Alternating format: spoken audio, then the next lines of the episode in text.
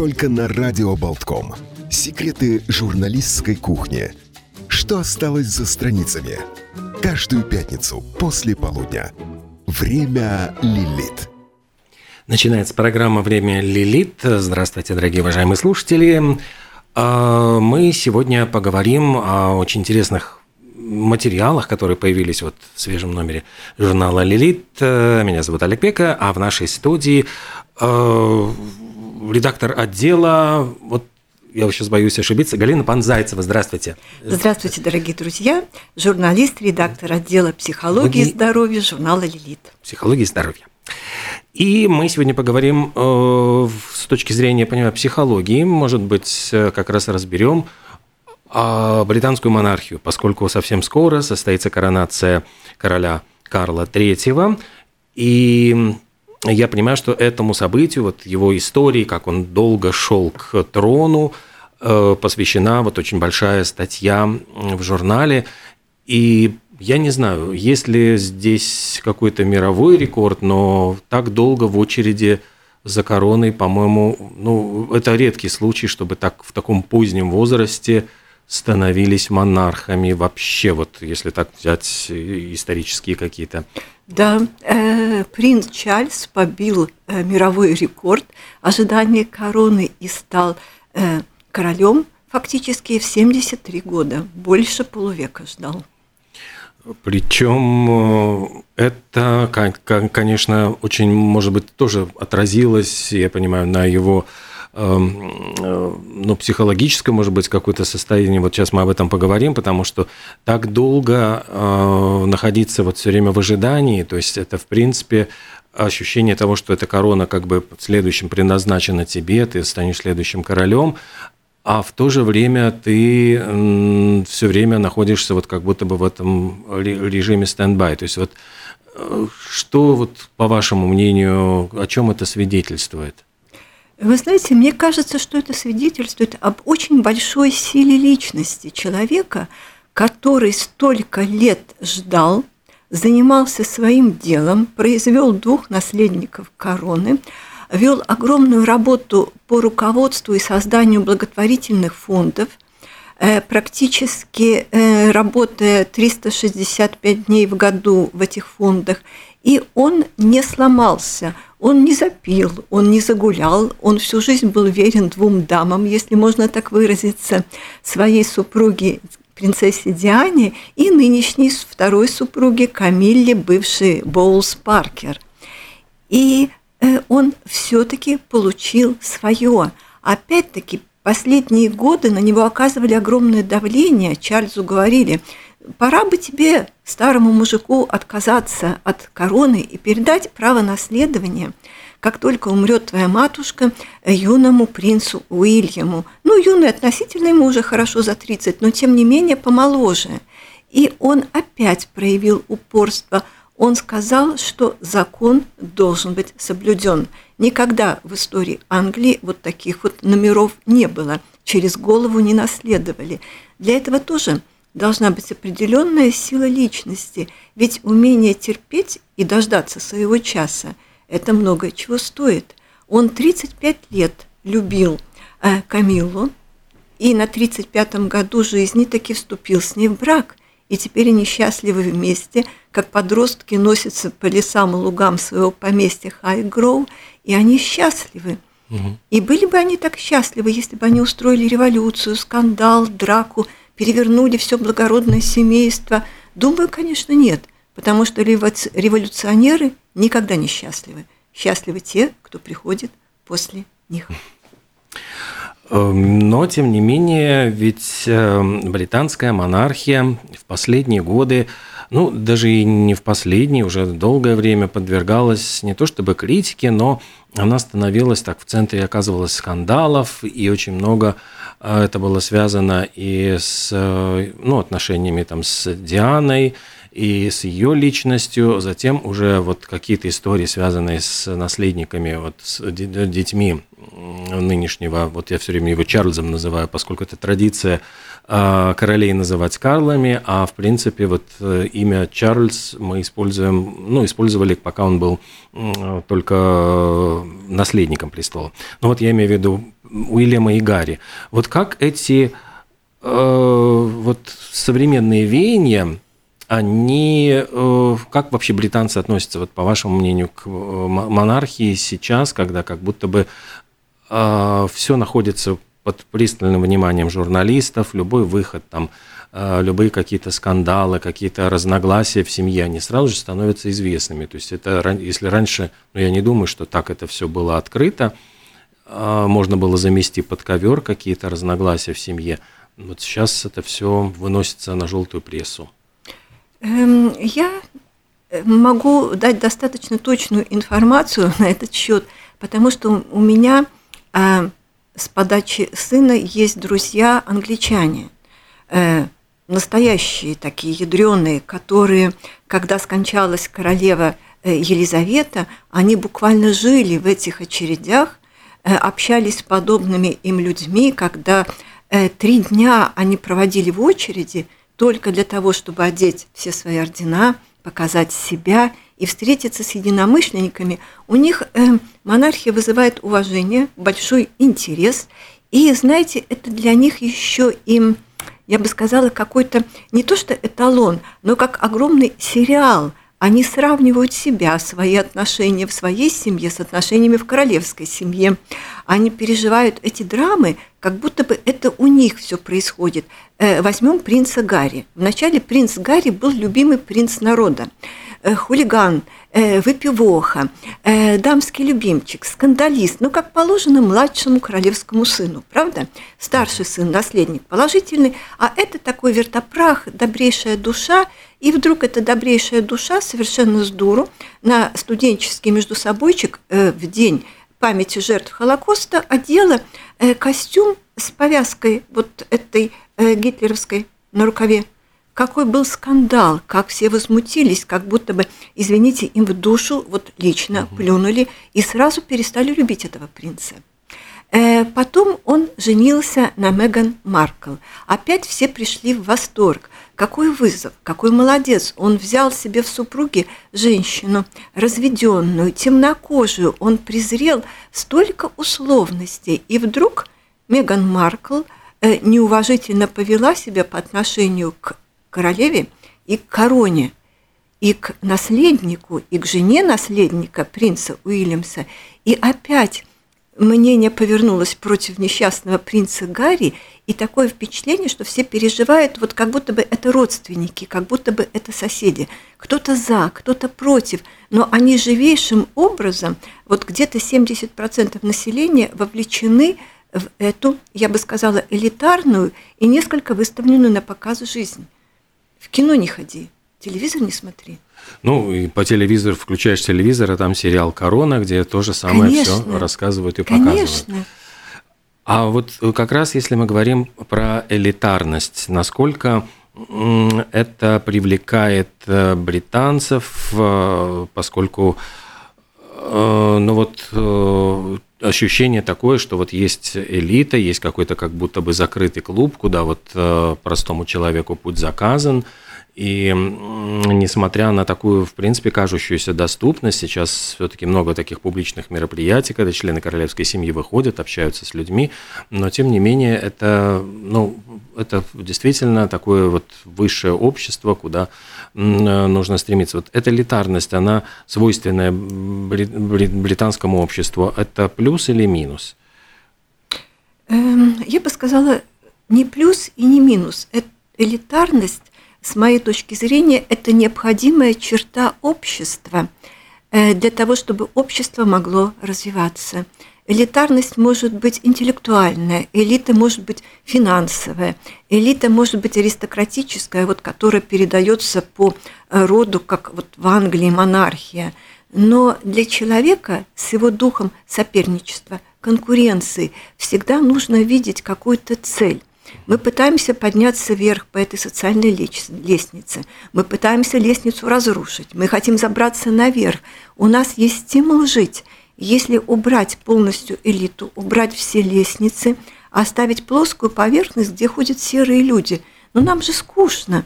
Нам же всегда хочется смотреть и сказать, хм, король, ну какой он, никакой не король. он зануда, он такой же, как я, или, боже, я хочу учиться в том же самом Итоне, да. Э, ведь э, интересный момент, принц Чарльз учился в очень жесткой школе, его папа, бывший наследный принц э, Филипп Греческий, а потом, по несчастью, принц Эдинбургский, жизнь которого фактически не состоялась, вместо блестящей карьеры во флоте – он стал тенью своей жены. И он выдержал этот удар, и он очень хотел, чтобы его сын был таким же сильным, как и он. И он отдал сына в закрытую школу, э, элитарную закрытую школу Гроунстоун. Вот эта школа была зверинец и казарма, похуже любой не элитарной. Э, огромное помещение, где спали десятки мальчиков под тонкими одеялами – круглосуточно открытые окна. Принц Чарльз не вылезал из простуд и воспаления легких. Мама с папой к нему не приезжали. Говорили, держись, у нас визит в Азию, у нас турне по Африке, мы работаем, справляйся сам. Его дразнили, потому что никакие титулы там не принимались. Он был не спортивным парнем. И раз не спортивный, не можешь добиваться успеха, ты не с нами. И он вовсе не блистал в этой школе. То есть он не был там элитарным принцем, он был одним из последних спортсменов. И вот эта школа жизни, которая ему досталась очень тяжело, она приучила его к терпению. И, кроме того, он научился бегать каждый день по утрам, обливаться водой, принимать холодный душ и перестал болеть в свои зрелые годы. То есть элита – это далеко не всегда, это не всегда избалованная, несчастная, зажравшаяся, извините, часть населения. Э, настоящая элита – это те еще парни и девушки. И я думаю, что какая-то своеобразная элита должна быть всегда. И, может быть, англичане а это они ощущают и поэтому держат для себя, вот у них же достаточно выраженное классовое общество, сохраняет эту классовость. В ней очень хорошо работают социальные лифты. Это то есть, когда ты нижнего ступеньки можешь подняться наверх. В этом, мне кажется, есть смысл. Ну и можно революцию устроить, свергнуть в конце концов эту элиту и поставить новую. Главное, чтобы взять лучшее от тех, кого ты убрал. А, говоря про, возвращаясь вот к принцу Чарльзу, он ведь очень долго действительно добивался своей, своего права на любовь. А вот почему так сложилось, что он не мог сразу жениться на Камилле Боулс Паркер? Почему э, вот вроде бы ну, очень красивая действительно девушка э, Диана Спенсер, но именно вот она была ему предназначена, хотя у них вот не было большой любви, и это вызвало, в конце концов, эту драму и с ее изменами, и с его, значит, изменами. И, кстати, вот общество, как ни странно, встало на ее сторону, то есть здесь пострадал сам Чарльз, которого считали вот таким бездушным, э, неверным супругом. Вы знаете, общество любит, э, очень часто симпатизирует симпатичной жертве. И Постепенно проходит время, все становится на свои места. Опять-таки, не у всех хватает терпения ждать, пока эта справедливость восстановится, но мне кажется, что Чарльзу повезло. Он до этого момента дожил. А почему он не женился на Камиле? Очень простая история. Она ему была не ровня, и она была не девственница. Э, он, э, отслужив э, в процессе службы в армии и во флоте, кстати, он и эсминцем командовал, да, минным тральщиком, он и истребители э, прекрасно водил. То есть вот э, представление о том, что это какое-то мягкотелое, хилое создание, оно не соответствует реальности. И вот он э, в этот период службы э, решил э, вступить в брак. Ну, возраст подходил, уже зрелый взрослый мальчик, и встречался с дивными прекрасными девушками, чистыми, как английская роза. И на одной вечеринке он познакомился совсем другой девушкой, э, Камила, свободная, раскованная, нахальная, э, далеко не девица, подошла к нему со словами, знаете, мой прадедушка и э, моя прабабушка когда-то спала с вашим прадедушкой. И этот факт его не мог не заинтересовать. То есть она первая начала флиртовать с ним. У нее была цель вызвать ревность у своего предполагаемого жениха, офицера Болза. И вдруг ее э, партнер, принц, оказался интересным собеседником, э, не лыком шитым э, офицером, умным парнем, который окружил ее заботой и вниманием, и она вместо легкого флирта страстно в него влюбилась. Принц обговорил свое намерение жениться на ней с уважаемым отцом и с мамой. Они ему сказали «нет». Должна быть девица, должна быть девица, равная тебе по происхождению. Он пришел к этой, с этим известием Камилле. И Камила сказала, ну что ж так, давай посмотрим, каких девиц тебе предлагают. То есть у нее была черта э, истинно любящей женщины, истинно любящего человека. Она смотрела как лучше для того, кого ты любишь, а не для себя. Она не кричала «Уйди, брось все, плюнь на корону».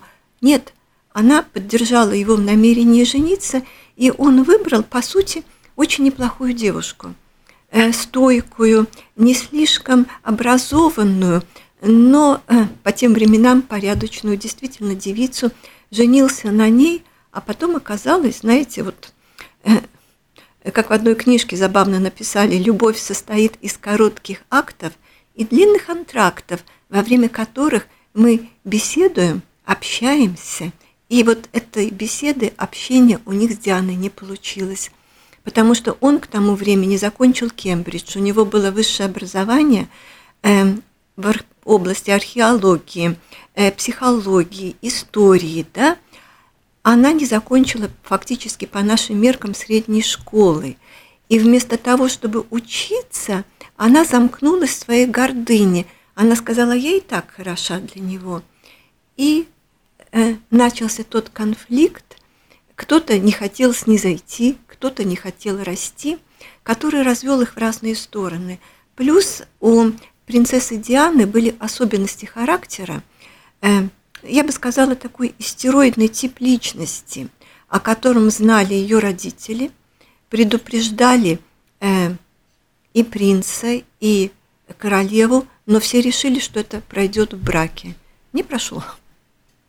Имеется в виду, что она закат, ну, была такой немного истеричной. Она и... была очень много истеричной, угу. склонной к демонстративному поведению – она э, и до брака, и в браке, когда ей что-то не нравилось, э, инсценировала попытки покончить с собой, резала вены на руках, была склонна к самоповреждению для того, чтобы привлечь внимание. И она страдала из-за этого булимии, попытках привлечь к себе внимание. Э, жизнь у нее тоже была несчастная с детства.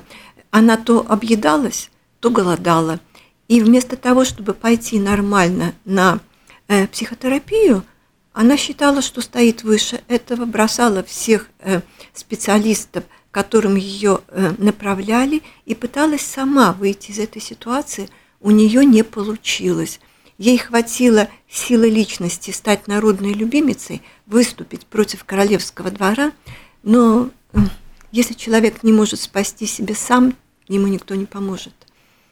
А вот по поводу королевского двора, насколько эта ситуация, которая сейчас, сейчас ну, часто изображается, именно такая, что э, королевский двор гнобит, вот, дескать, своими жесткими правилами, регламентами, вот таких свободолюбивых личностей, как была, значит, принцесса Диана, и потом вот Меган Маркл все время как бы э, ставила себя вот на это же место, что вот я такая свободная, вот, и, э, ну, вот я столкнулась с таким предубеждением, с таким высокомерием, с таким...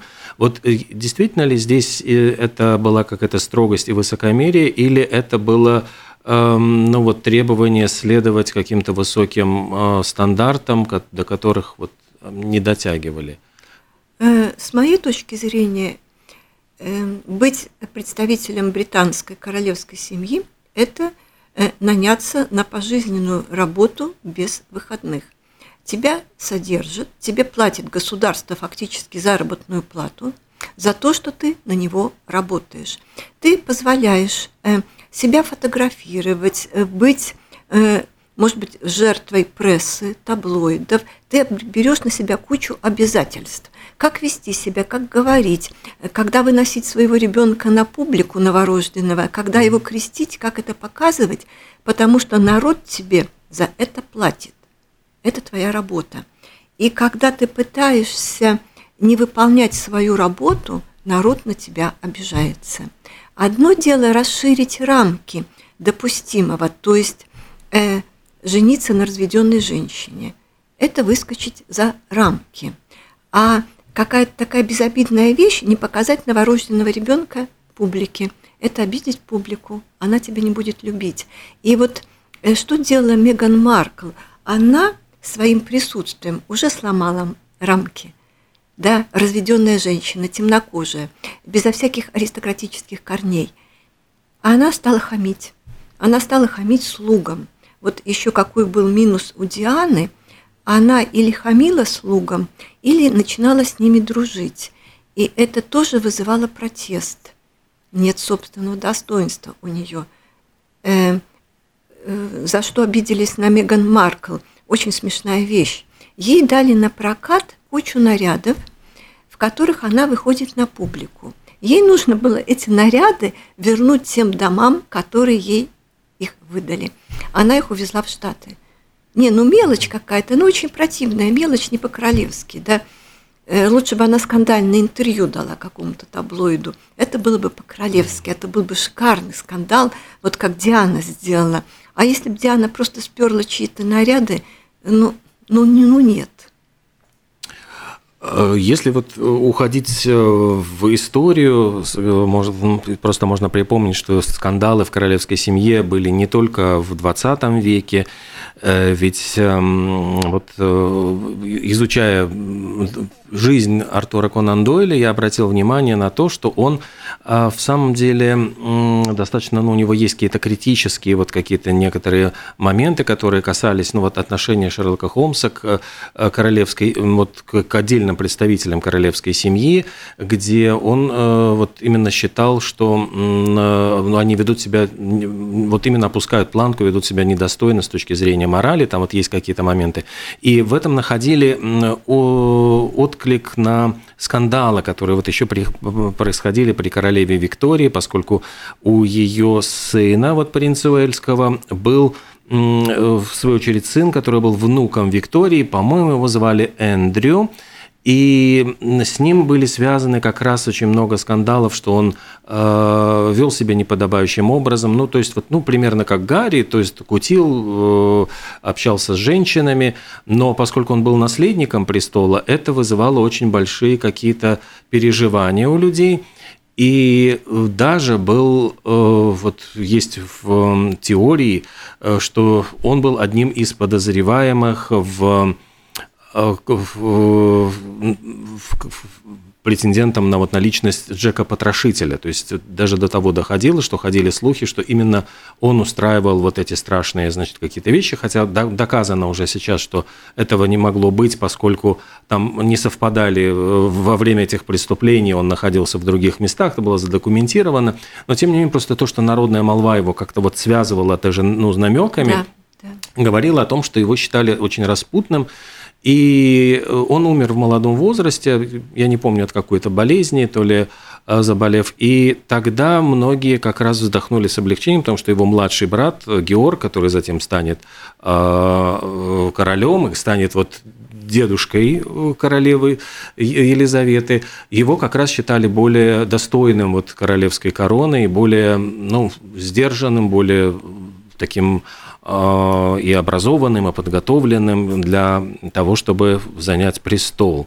Вот э, это говорит о том, может быть, ну, о том, что все повторяется, и какие-то вот циклы, наверное, мы можем вспомнить и скандал, когда уже сын Георга э, отказался от короны для того, чтобы выйти, жениться на американской разведенной женщине, и тогда вот как раз неожиданно корона перешла отцу Елизаветы – и он стал королем. То есть это тоже какие-то вот, ну, такие вот моменты истории, которых, может быть, невозможно предсказать, но которые вот, тем не менее, определяли этот, этот ход истории, вот судьбу героев. Потому что читая, вот я просто не так давно читал угу. биографию Елизаветы, она была написана вот буквально накануне ее смерти, то есть там она заканчивалась еще без э, упоминаний, и там как раз говорилось о том, что она детство свое провела достаточно тоже очень аскетично, и никто не думал, что ее отец взойдет на престол, поскольку там по очередности он стоял как бы в стороне, он был младшим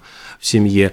И даже они, э, вот когда они жили, у них было очень скромное, чуть ли не вот можно было зайти в их дом, то есть э, э, там был вход, который практически не охранялся, и вот до какого-то времени, там до, до 10, угу. до 12 лет, она как бы не, не задумывалась даже о том, что она может когда-нибудь стать королевой. Э, да, очень интересная информация, спасибо. И про Елизавету – совершенно верно. И, и такой любопытный момент, что даже когда ее объявили наследницей престола, она была как бы запасной наследницей, было оговорено. У нее еще были молодые родители. Если у них появится наследник mm мужского пола, то тогда он будет наследовать, а тебя, девочка, уберут в сторону. И, тем не менее, корона досталась ей, да еще на столько лет. Да, и это вот невероятно. И вот этот долгий действительно путь, он ведь э, заставил вот ее сына Чарльза как бы э, действительно, я понимаю, такому научил его, может быть, какому-то такому смирению, потому что ведь в итоге ему так и удалось добиться руки и сердца своей возлюбленной Камиллы. Э, он бы сделал это намного раньше, если бы не трагическая гибель принцессы Дианы. Э, после ее скандального интервью э, на телевидении, когда она раскрыла, можно сказать, все тайны своей жизни и жизни принца, королева Елизавета сразу дала разрешение на развод своему сыну Чарльзу и начала принимать Камиллу, но после смерти принцессы все почему-то стали обвинять Камилу в том, что, ну знаете, как у нас любят, кто виноват? Стрелочник, конечно, да. Камила виновата в том, она отбила э, мужа у такой прекрасной девушки, и они в течение долгих лет после этого не могли вступить в брак. Второй брак был очень скромный, в отличие от первой шикарной свадьбы э, с Дианой. И тем не менее он очень счастливый, потому что они вместе живут. Есть такое чудное поместье Хайгроув. Это поместье где э, принц Чарльз работает и дизайнером, и садовником. Он очень любит сады, обожает планировать сады, э, высаживать цветы, розы, кусты. Вот сердце его к этому тянется. Он еще любит интересную вещь – ароматерапию и ароматы. И он сам принял сейчас участие в создании э, духов, парфюма, унисекс, эм, Highgrove под таким же названием, как его поместье. Действительно прекрасные духи с ароматом фрезии и полевых цветов. Он э, э, достаточно активно, между прочим, вмешивался, в отличие от Елизаветы, в политику, и про него даже шутили, да, вот пришло очередное письмо черного паука. Он пишет свои письма в парламент от руки – Почерк крайне неразборчивый и обычно черной ручкой или черными чернилами, черный паук, да. И он сказал, что когда станет королем, он будет более активным, чем была королева Елизавета.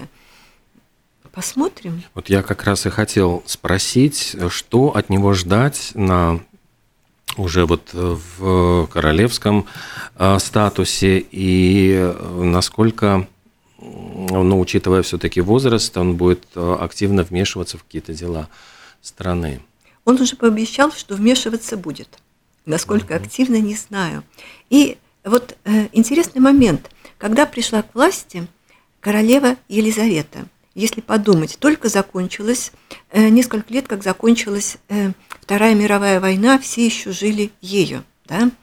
Э, рушилась э, Британская империя, перекраивался мир – освободительное движение э, в Азии и в Африке, потом пошла э, война в Алжире, потом вьетнамские конфликты. Мир перестраивался, и она в этот момент царствовала. И в очень похожий момент пришел ведь к власти и ее пожилой сын сейчас тоже мир перекраивается, жизнь меняется, происходят такие катаклизмы, что мало не покажется. Война в центре Европы, э, меняется буквально парадигма мира. И у меня есть такое ощущение, что он пришел вовремя, потому что он на несколько лет может как бы удержать, с моей точки зрения, мир в какой-то степени от хаоса. Это преемственность в власти, это ореол материнской власти, он всегда был рядом с ней. И это, конечно, умение быть королем. Уж чему-чему, а этому он научился – Насколько у него отношения хорош, хорошие с э, его старшим сыном, принцем Уильямом и Кейт Миддлтон, которые э, ну, становятся теперь вот первыми в очереди на, за короной. Насколько вот э, со, со старшим сыном мы можем быть тоже уверены, что это будет достойный монарх? Если судить по информации в прессе, то отношения я бы сказала, добросердечная. И совсем недавно вышла чудесная фотография, вот специально прям э, к нашему интервью опубликовали э, папу короля и сына наследника. Сын стоит такой гордый, красавец, и папа склонил ему голову на плечо, да, угу. вот э, как будто бы прислонился к своей опоре. Красивое фото. И я э, думаю, что э, принц Уильям очень многое что почерпнул и у бабушки, и у отца. А что касается принца Гарли, с ним вообще ведь сложная история. Я полагаю, что все до сих пор не совсем уверены, чей он сын. Эм, это очень тонкая вещь, но тем не менее принц Гарри всегда был привязан к отцу, и отец отвечал ему тем же. Но сейчас э, вот пробежала ли между ними такая черная кошка, потому что ведь ходили слухи, что он запретил Меган Маркл при, приезжать на коронацию, которая произойдет вот 6 мая, и как-то там нашли какой-то деликатный предлог для того, чтобы официально как будто бы, ну, сказать, что она будет с ребенком и поэтому не приедет.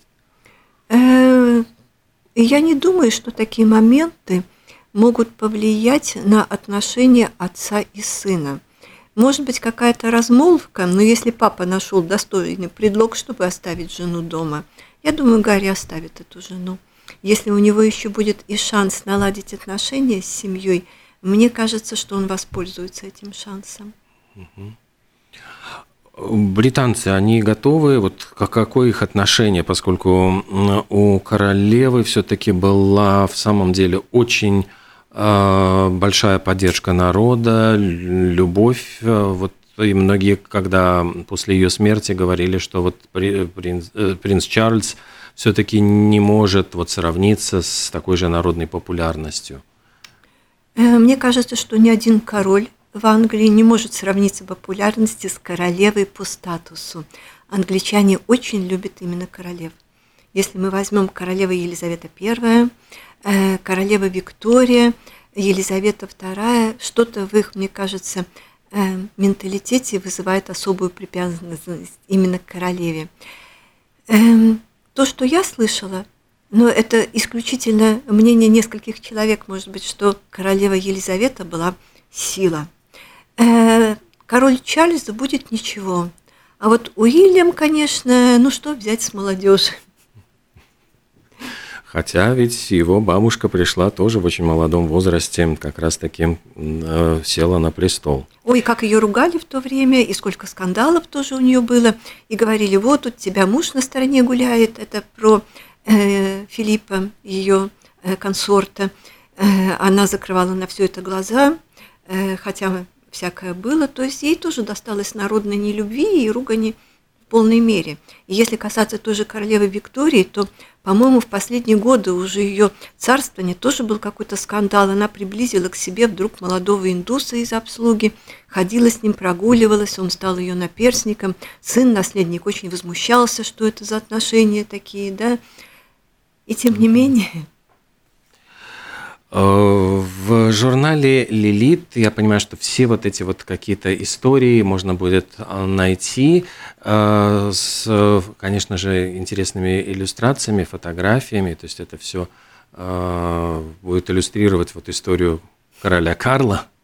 Да, конечно. Я с огромным удовольствием писала его историю для этого журнала, потому что мне кажется, что такие семьи – это для нас, ну, может быть, как какой-то образец. Мы смотрим, как себя вести, как не надо себя вести в конфликте, что отжило, что мы можем себе позволить. Такой учебник, как учиться на ошибках других и не допускать их самим.